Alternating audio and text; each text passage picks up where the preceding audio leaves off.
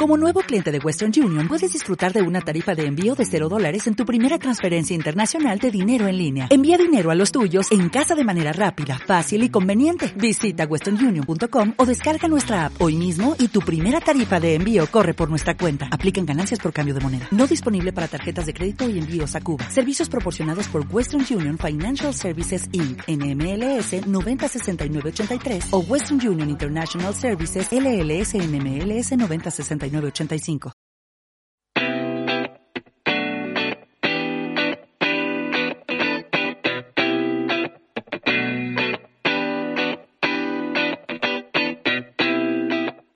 Muy buenas a todos, bienvenidos a otro episodio de Buenas Charlas. Buenas Charlas es un podcast, para los que no lo conocen, que tiene como misión inspirar a través de las historias y que podamos aprender de personas que cumplen sus sueños y que ponen su pasión al servicio del mundo. Por eso hoy tenemos una invitada muy especial con nosotros. Ella se llama Vicky Blasevic.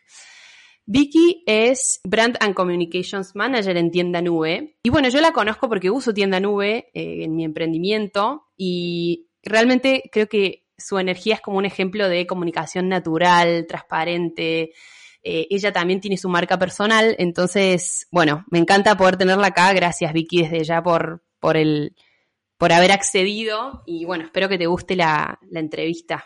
Gracias a vos, Cine. Yo feliz. Si hay algo que, que, me gusta mucho es hablar, así que feliz de que estemos charlando un ratito.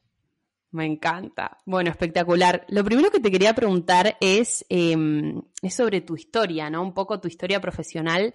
Em, ¿Cómo fue que llegaste al, puesto, digamos, que tenés hoy en Tienda Nube y, y por qué elegís, digamos, esa compañía para, bueno, para desarrollarte? Buenísimo. Bueno, hablar de historia parece que, tengo muchos años, tengo menos de 30, pero obviamente todos tenemos nuestra historia personal. Eh, yo estudié comunicación publicitaria e institucional, disfruté mucho de mi carrera, pensé que me iba a dedicar a, ser publicitaria, a trabajar en una agencia o algo por el estilo, y la realidad es que nunca pisé una agencia de publicidad, pero siempre me gustó comunicar. Era quien pasaba en la clase a dar un oral, la que exponía, quien coordinaba reuniones y demás. Y ni bien empecé a estudiar, decidí trabajar porque quería tener cierta autonomía. Mis papás preferían que, estudiase y me dedicase 100% a la carrera y a mí hay algo que entiendo muy bien de algunas personas cuando dicen que no les gusta estudiar. A mí me encanta aprender constantemente, pero bueno, el hecho de estudiar y sentarme a calentar la silla es algo que, bueno, no, no disfruté tanto, lo tuve que hacer y amé mi carrera igual. Pero bueno, empecé a trabajar en primer año de la facultad, en distintos tipos de, empresas. Trabajé desde recepcionista en una estética, luego hice recaudación de fondos en una ONG y empezó luego una trayectoria más de pasantías en empresas como Rapsodia y L'Oreal, donde aprendí un poquito más del mundo corporativo, del marketing, de ciertos estándares que hay que tener a nivel comunicación. Y llegó un momento en el que eh, tuve como una situación de quiebre con, un líder y, y, en un momento muy desafiante de trabajo, siendo muy joven, pero dedicándole muchas horas a trabajar, me di cuenta que justamente, como le dedicaba tanto tiempo, tenía que ser en un entorno que me gustase mucho, que disfrutase trabajar y que me desafíe también con, el propósito de la compañía. Y así es como eh, renuncié. Era algo que mis amigas de la facultad mucho no entendían tampoco y la gente me decía, pero ¿cómo vas a renunciar a ese trabajo de los sueños para alguien que trabaja en marketing y para vos que te gusta la moda y el maquillaje, etcétera? Y, y lo hice muy tranquila porque era chica, podía hacerlo no tenía un hijo como hoy que, tenía que, que dependía de mí. Y me tomé el tiempo y fueron como seis meses en los cuales me postulé a todo tipo de trabajos. O sea, tuve un montón de entrevistas, siempre en marketing, pero no, o sea, metía cinco o seis entrevistas por semana. Hasta que conocí a Tienda Nube, que yo también ya había sido clienta de Tienda Nube con un emprendimiento, entonces conocía la plataforma. Y, y, ahí fue como, bueno, me enamoré de la marca, ¿no? Y empecé a trabajar haciendo más que nada atención a partners y agencias la compañía éramos muy pocos en ese momento, éramos menos de 50, hoy somos más de 400, estoy hablando del año 2015. Y se empezó a formar, eh, había que tener un área de prensa, había que tener a alguien responsable, había que hablar con los medios, gestionar la estrategia en redes sociales, y así fue como se fue armando el equipo de comunicación y como yo también fui eh, acompañando en ese proceso de desarrollo del área. Buenísimo, y fuiste creciendo con, junto con la empresa.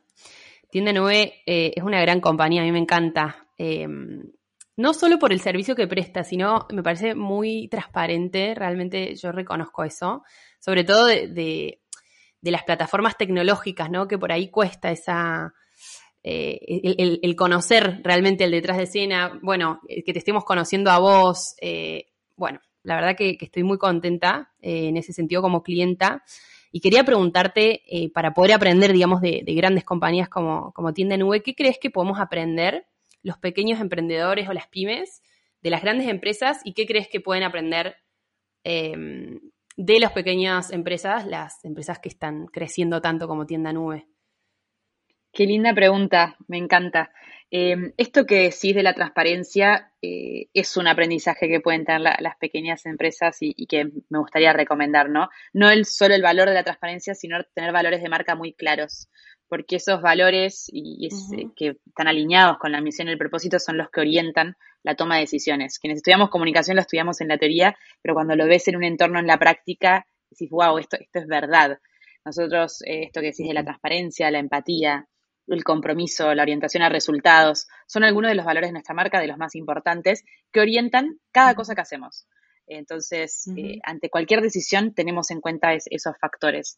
Nos permitieron crecer, nos permitieron ser una mejor plataforma para nuestros clientes, nos permitieron que nuestros clientes nos entiendan también y nosotros también a ellos y conocerlos. Así que creo que eso es algo esencial. Toda marca y empresa que logró crecer eh, y dejar su marca en el mundo, por, decirlo de alguna manera, lo hizo teniendo una misión y un propósito muy claro y acompañado de estos valores. Entonces, le recomiendo a todo tipo de, negocio, sea un microemprendimiento unipersonal o familiar, entender muy bien y definir cuál va a ser su propósito y sus valores. Porque esto después, como te digo, se traduce en la toma de decisiones y, es lo que te va a permitir también diferenciarte de otros después, ¿no?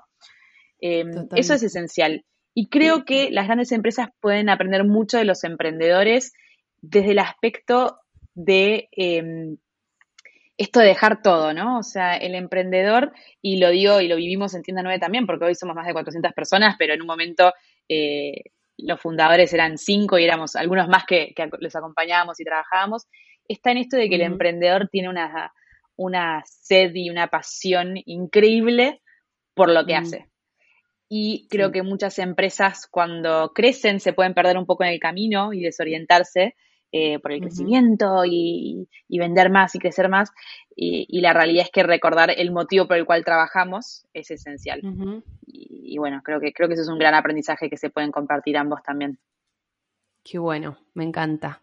Me encanta. Y esto de humanizar la marca y de, y de generar esta transparencia, hay veces que se confunde por ahí con mostrar cuestiones de la vida personal. Y creo que Tienda no es un gran ejemplo de que se puede transmitir eso que vos decís, ¿no? Los valores, la misión, desde un lugar súper humano, sin necesidad de estar, eh, em, eh, no me sale la palabra, pero como mostrándose, que me pasa por ahí de charlar con otras emprendedoras que me dicen, me encanta, pero la verdad que me, da mucha vergüenza mostrarme, pero es depende desde qué punto de vista lo haces, no hace falta mostrar tu vida personal. Y mismo en, una marca personal como, como la tuya, Em, algo que rescato, que, lo dije al principio, pero digamos, lo repito, es esto de la, naturalidad. Vos te mostrás como una, como una mujer real con las luces y las sombras, digamos, que, todos tenemos. Em, pero a su vez, eh, no es que estás mostrando, digamos, de tu día a día y, todo lo que haces. Em, y eso me encanta. Y en relación a eso, quería preguntarte, digamos, ¿qué es lo que te inspiró a como empezar a compartir todo lo que tenés dentro, digamos, hacia afuera para, o sea, para apoyar, para aportarle valor y para, bueno, que le sirva a otras personas, ¿no? ¿Qué fue lo que te inspiró? Sí, totalmente. Creo que humanizar una marca no es mostrar la intimidad, sino mostrarse persona, humano, que, no somos robots.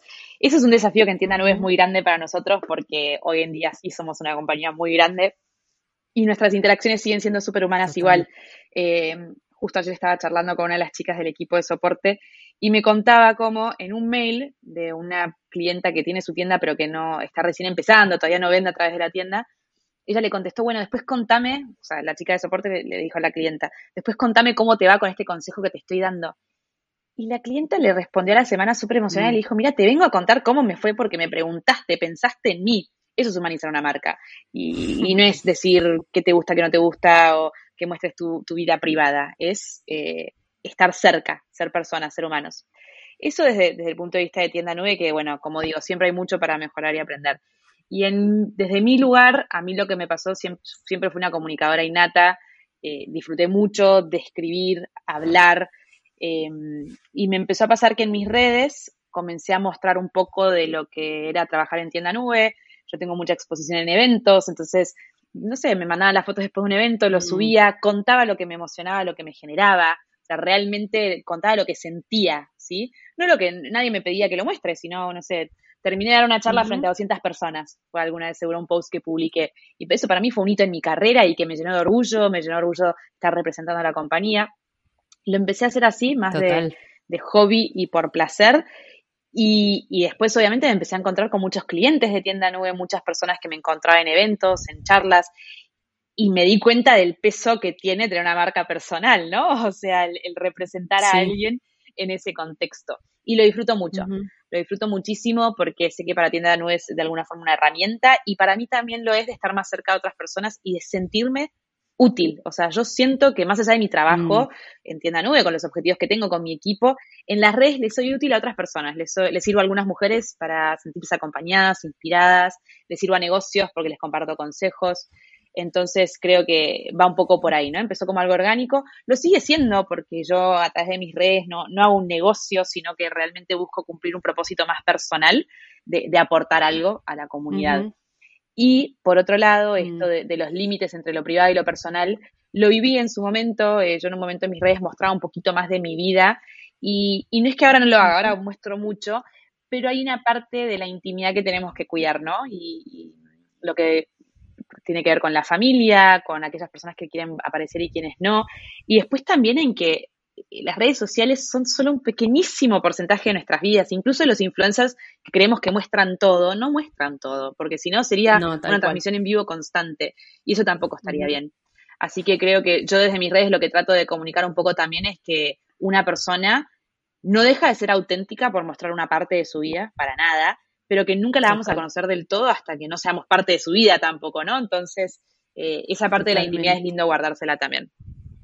Sí, coincido, coincido totalmente, me encanta. Y de hecho, em, hace muy poquito te escuché en un vivo que te hizo Kat, eh, de, em, ¿cómo se llama? Liderando en Tribu, creo que se llama su cuenta, me encantó. Y hablabas de la comunicación auténtica eh, y de esto de, de, comunicarte primero hacia adentro también. Y, y, bueno, en relación a eso, digamos, quería, me da curiosidad como, cómo te mantenés como conectada con vos misma. Algo que me parece hoy en día esencial y creo que es la diferencia entre estar eligiendo lo que hacemos y estar haciéndolo por piloto automático, eh, que pasa mucho, pero, pero bueno, está bueno tener esa conciencia, ¿no?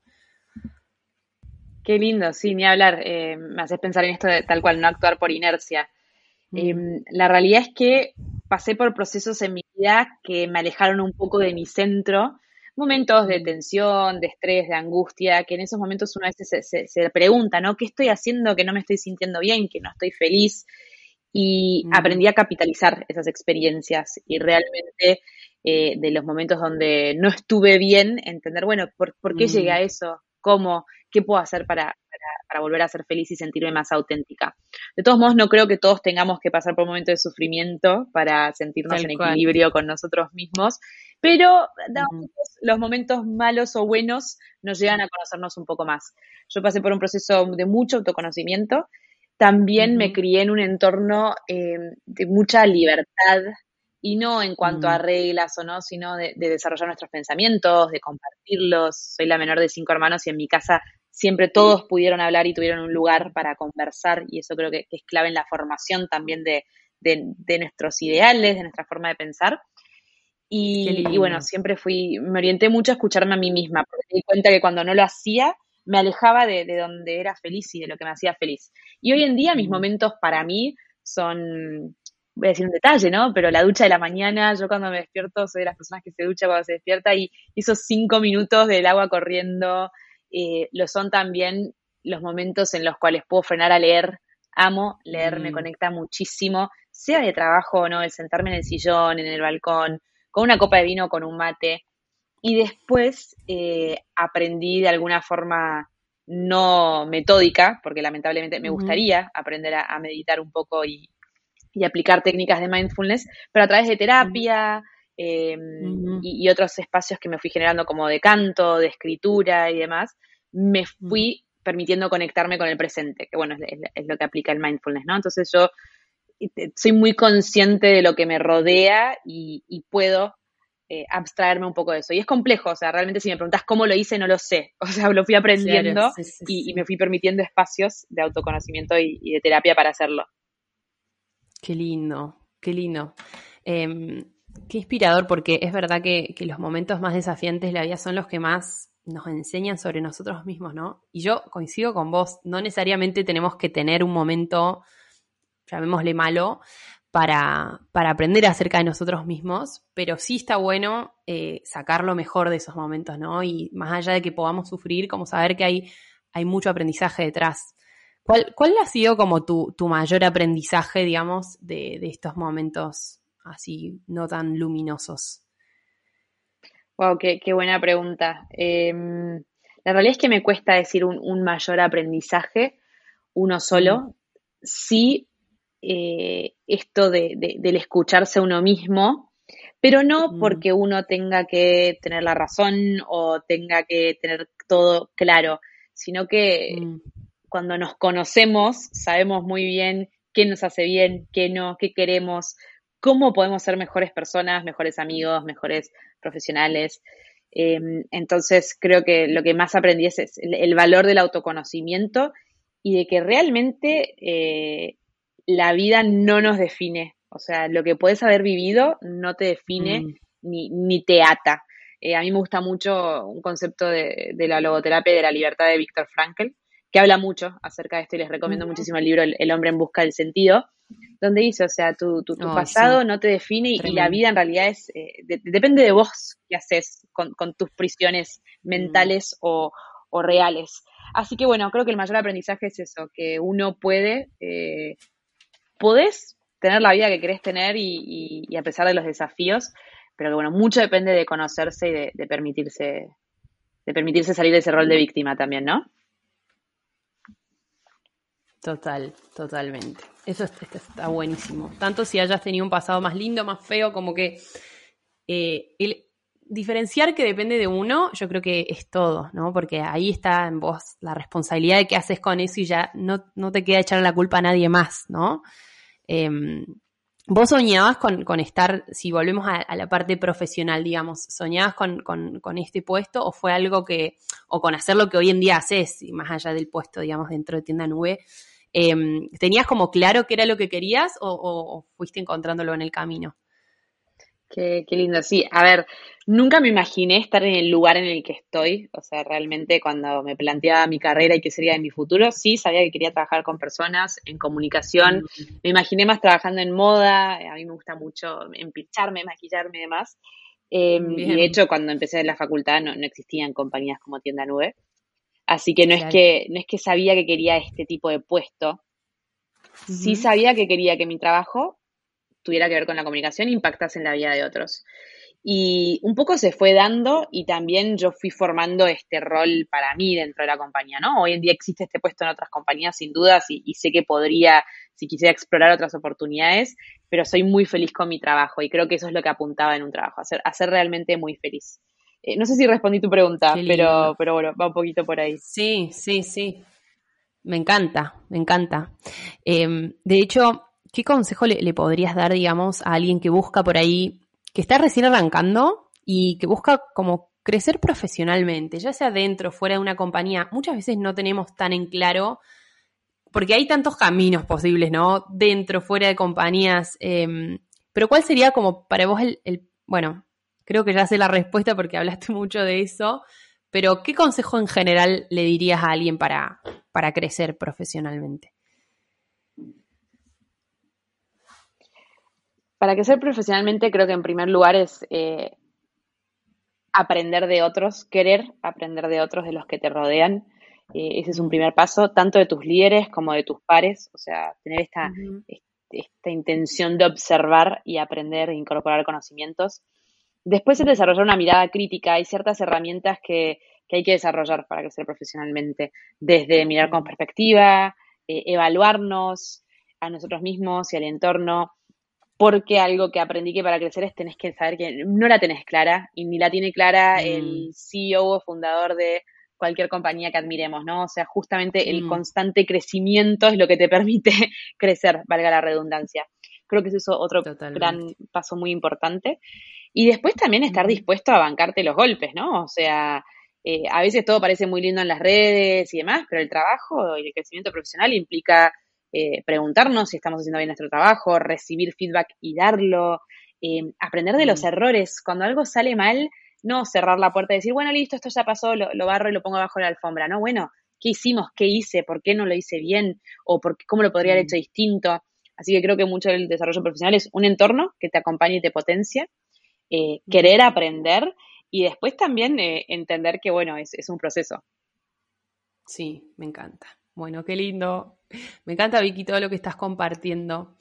Eh, y si hablamos de, prácticas, digamos, de, productividad, porque se te ve eh, una mujer súper completa, digamos, estás tu hijo que lo conozco porque he visto alguna foto y es divino, y también está como tu laburo, y, mm, y a veces es difícil como integrar, eh, o, de, generar ese equilibrio, o por lo menos para mí lo ha sido, yo también eh, fui madre joven y, bueno, fue todo un aprendizaje, ¿no? Enorme, que hoy en día agradezco muchísimo.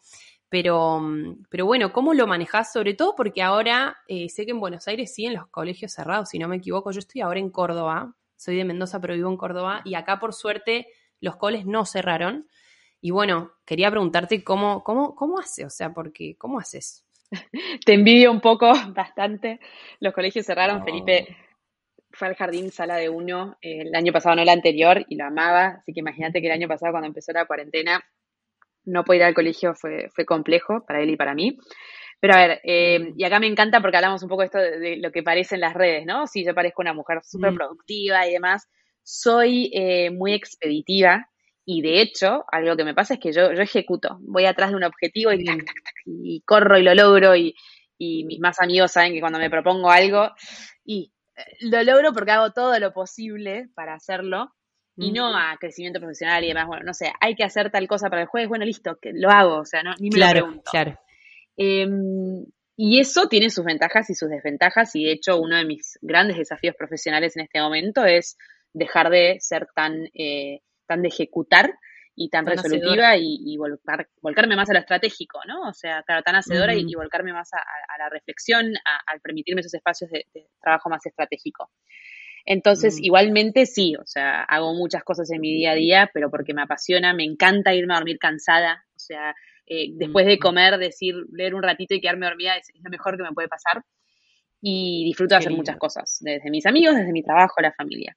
Y lo que hago para mantener esa productividad, por un lado, soy bastante organizada, me di cuenta y lo fui desarrollando. Tomo decisiones eh, pensadas en cómo va a ser el día, la semana, me organizo muy bien desde ahí. Uso herramientas para organizarme, como Google Calendar, no puedo vivir sin Google Calendar. Y luego me apoyo mucho en mi entorno. Eh, justamente al tener un hijo, tengo por suerte a mis padres cerca que me ayudan muchísimo.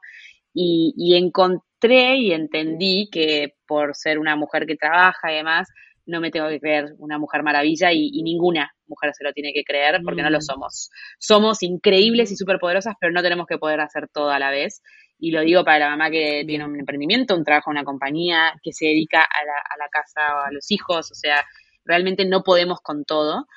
Y cuando entendí eso, me mm. permití eh, relajarme un poquito más, apoyarme en quienes me, ayudan y, y, también a nivel trabajo, ¿no? Chicos, estoy teniendo un día complicado porque Felipe no durmió bien, tengo que estar disponible para él y, no pedir perdón por ese tipo de cosas. Así que bueno, eh, va un poco por ahí en organizarse y mm. saber pedir ayuda.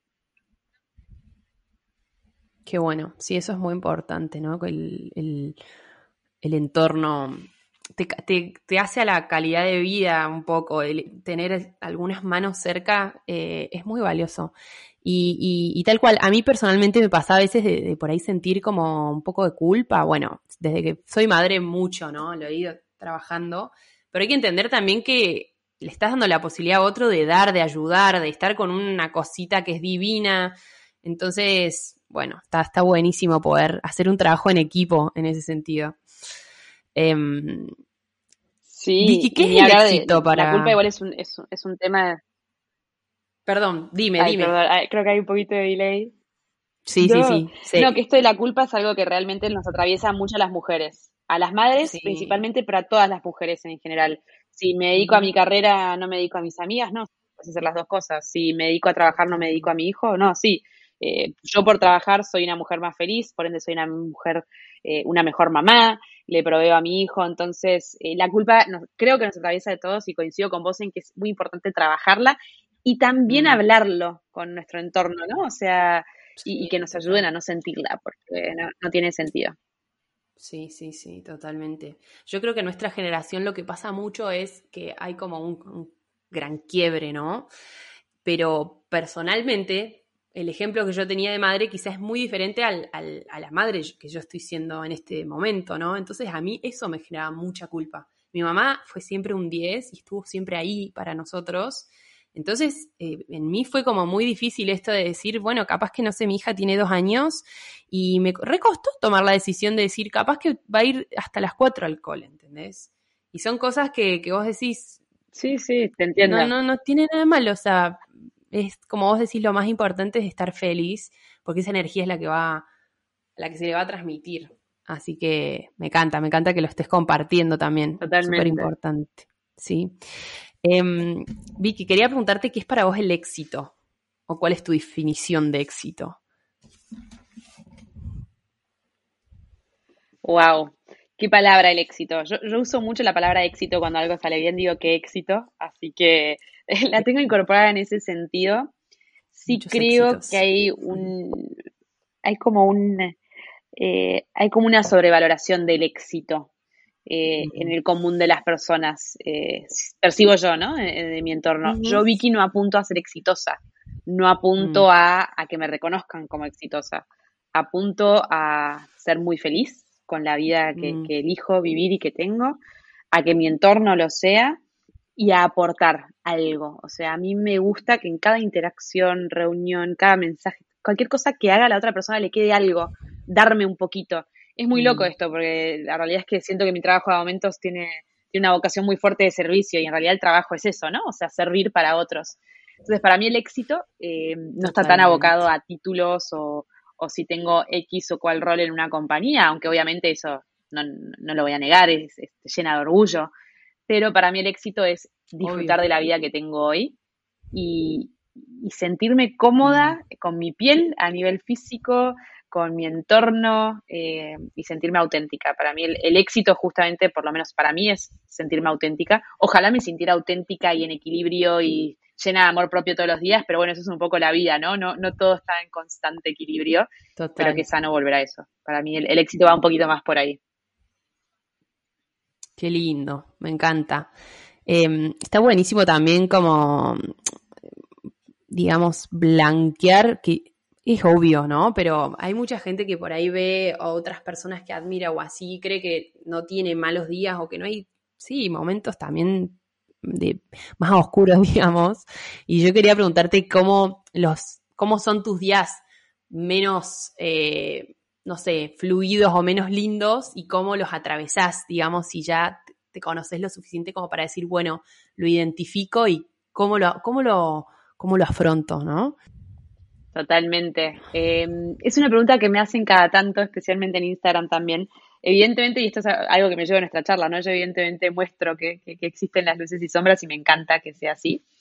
Em, la realidad es que lo primero que hago cuando empiezo a sentirme así es reconocerlo no negarlo, ¿no? Porque yo en un momento de mi vida quizás sí es, pero ¿por qué te sentís así? ¿Por qué estás bajoneado? Si tu vida es perfecta, estás re bien, tenés todo para ser feliz. Yo sí me crié en eso de mm. como que tenés todo para ser feliz y estar y tener todo lo que necesitas y podemos tener todo igual no ser felices. Ahí está la pregunta, ¿no?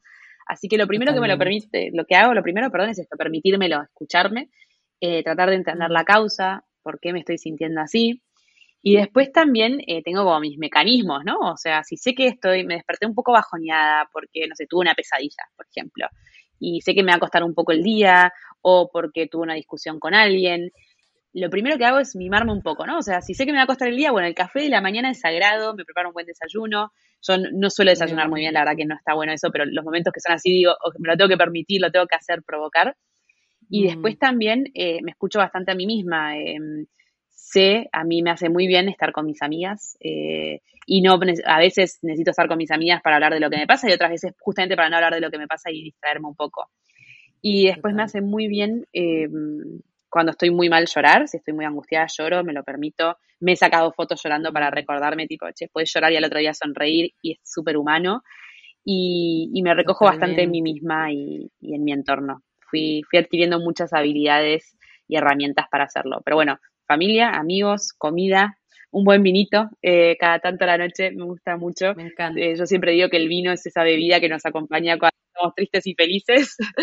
Eh, y bueno, iría, iría un poquito. y escribo mucho. En los momentos donde estoy muy triste, escribo un montón. Escribir para mí es como una herramienta de, de terapia que me hace muy bien. Y siempre digo, yo publico 0,2% de todo lo que escribo. Mucho de lo que escribo me lo guardo para mí misma. Qué lindo, qué lindo. Para mí también es muy poderoso escribir. Eh, es como sacar, sacar de la mente y pasarlo como a otro plano, ¿no? Pero ir, ir, ir soltando un poco.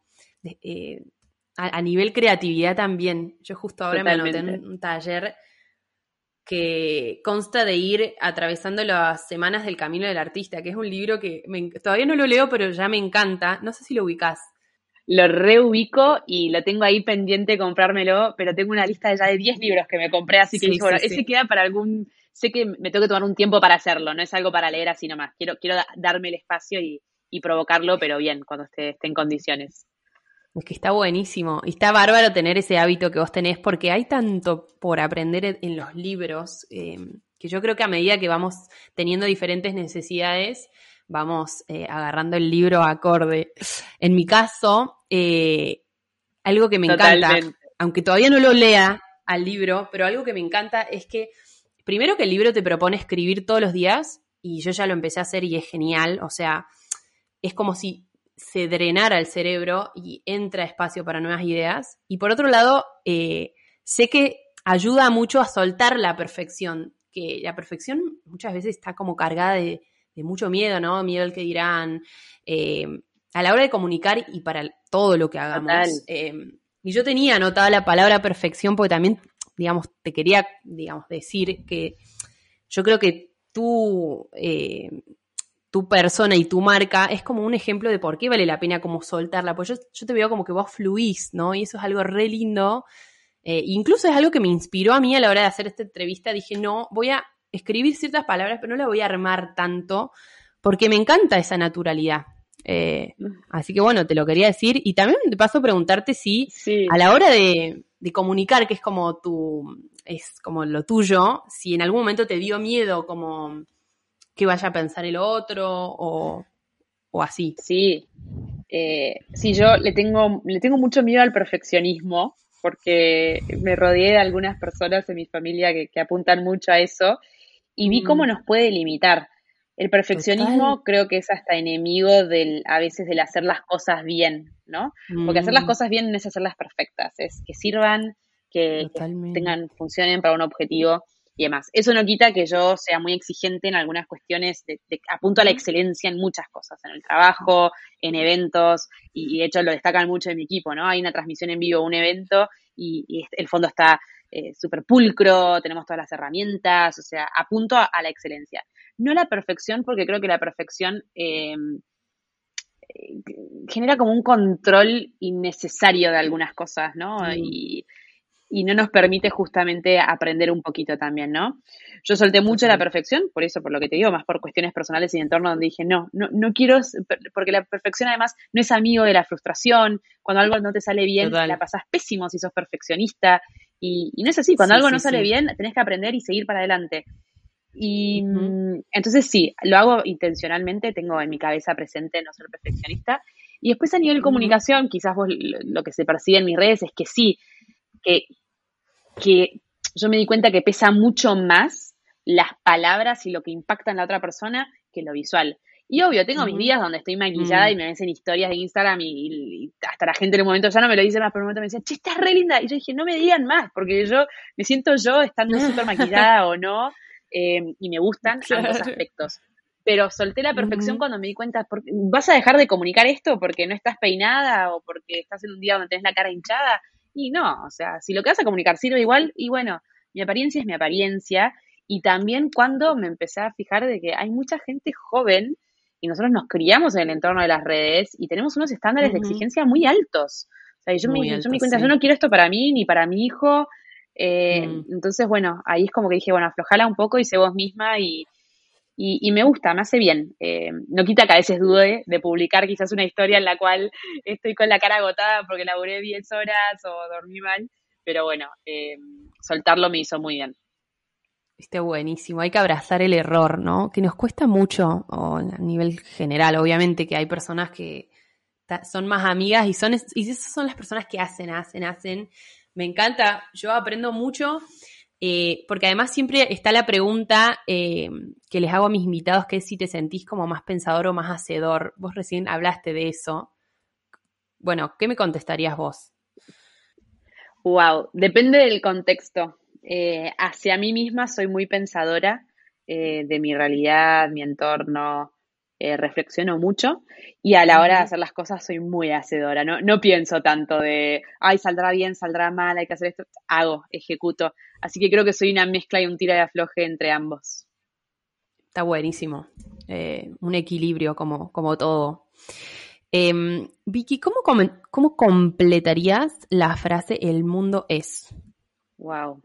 El mundo es increíble. Para mí uso mucho la palabra increíble, pero la vida es increíble. Que podamos estar hoy charlando, respirando, disfrutando de lo que hacemos, compartiendo con amigos, es, un es, o sea, realmente es increíble tener la suerte de disfrutarla y de exprimirla. Creo que iría por ahí. Qué lindo. Bueno, me encanta. Em, ¿Tenés así como un gran sueño o un próximo gran objetivo que nos quieras compartir? Porque, ojo, hay veces que uno prefiere guardárselo. Em, así como en el futuro. Qué lindo, qué linda pregunta. Me mata porque yo justo ahora estoy entrevistando bastante gente y para un puesto que tenemos abierto en, el equipo y pregunto mucho esto. Y la realidad es que no tengo un objetivo concreto de, bueno, durante el próximo año, dos años quiero hacer esto. Sí tengo micro sueños o micro objetivos. Por un lado, tengo una hermana viviendo en, Europa y me gustaría mucho poder ir con Felipe un mes a visitarla y, eh, viajar juntos eh, he ido a, Croacia, tengo familia allá y demás, pero bueno, ir, con mm. mi hijo, que mi hijo vea de dónde vienen sus bisabuelos, que para mí es la herencia croata es muy fuerte, eso sí es un objetivo que tengo. Y después realmente, em, como te digo, yo tengo muy en claro que quiero disfrutar la vida y, trabajar disfrutándola, así que mi, objetivo es seguir siendo feliz con la vida que, estoy formando. Eh, y también para mi hijo. Em, yo mucho lo que hago es por Felipe, y por mí, pero a la larga siempre es para él. Así que mi, objetivo es que él realmente crezca siendo un chico feliz, auténtico eh, y, bueno, y que pueda dar un poquito de todo lo que recibió y está recibiendo. Me encanta. ¡Ay, qué lindo! Bueno, em, tengo una, una última eh, pregunta, creo que es la última, que es, em, ¿cuál es tu frase preferida o si tienes algún mantra o, o una frase con la que te identifiques, digamos, para la vida en general? Creo que tengo dos. Em, la clásica frase de nadie se arrepiente de ser valiente. Está muy orientada a, la autenticidad, a ser transparentes. Eh, me siento muy identificada con esa. Y después hay una en inglés que me encanta, que es de Dr. Seuss. Em, es un libro de cuentos para niños americano, este, el Grinch y demás, bueno, son, son de esa de ese, estilo. Eh, la voy a decir en inglés y después la digo en castellano, pero la frase dice, good, better, best, never let it rest until the good is better and the better is best. Eh, dice bien, bueno, mejor, eh, nunca lo dejes descansar hasta que lo bueno se vuelve mejor. Y es un poco esto de la mejora continua, ¿no? Y de nuestras vidas en general. Yo creo que realmente todos somos capaces de estar en nuestra mejor versión y, que eso, bueno, lo, provocamos nosotros, aprendiendo, creciendo, desarrollándonos constantemente. Me encanta, me encantó, me encantó la última frase, no la había escuchado nunca, así que me encanta, me la llevo. Em, y bueno, si querés dejar como algún último mensaje o consejo, em, este podcast yo siempre que lo hago pienso en personas, em, a ver, lo dije al principio, digamos, la misión es que cada uno pueda encontrar su camino y, su mejor versión justamente. Y lo enfoco mucho a nivel profesional porque creo que es algo que ocupa mucho tiempo en nuestra vida y que es re lindo tener una pasión y una o muchas pasiones, ¿no? Pero como ir explorando y sobre todo elegir, ¿no? A conciencia eh, lo que hacemos. Em, entonces, muchas veces pienso en esa gente que yo estuve en ese lugar de, no saber bien ni qué es lo que me gusta, ni qué es lo que quiero hacer. Eh, personalmente fue, o sea, muy confuso, como muy duro. Entonces, em, pensando como en esa persona que quizá no tiene tan claro a qué se quiere dedicar en la vida, eh, es si querés dejar como algún último consejo, mensaje o lo que vos quieras compartir.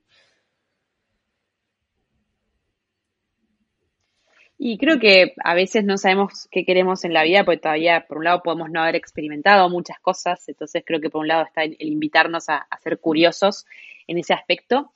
Y después algo que veo yo, que muchas personas que disfrutan lo que hacen les pasa, es que combinan algo que saben hacer y que les sale con algo que eh, les genera de alguna forma una satisfacción o también empleo, ¿no?